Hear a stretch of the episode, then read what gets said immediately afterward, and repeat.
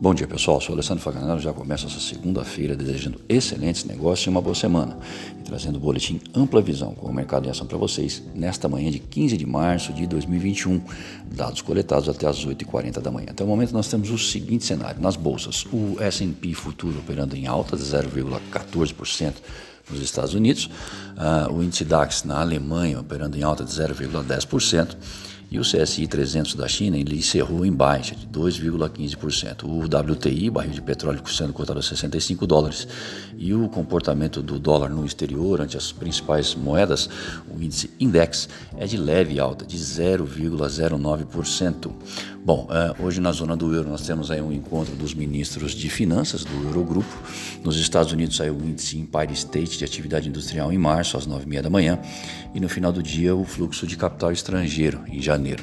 Na China houve forte recuperação econômica observada nos dois primeiros meses do ano.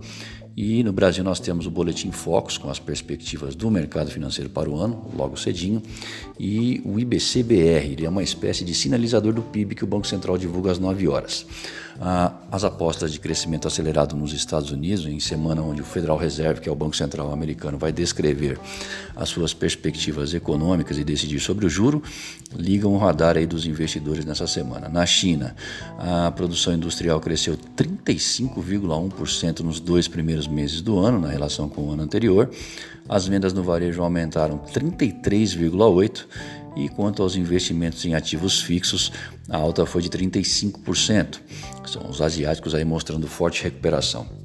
No Brasil, é, manifestações contra restrições mais fortes que impactam o comércio e empregos foram observadas nesse final de semana, enquanto ruídos sobre a eventual saída do ministro da Saúde pairam no ar. Já o Banco Central Brasileiro divulga às 9 horas o seu sinalizador do PIB, o IBCBR, referente a janeiro, com os mercados atentos.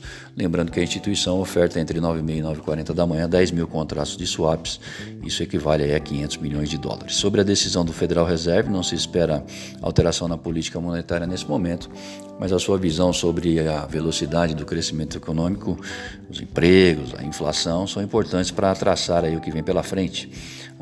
A secretária do Tesouro, Janet Yellen, não parece muito preocupada com os riscos inflacionários e o rendimento dos títulos americanos se acomodam nesse início de semana.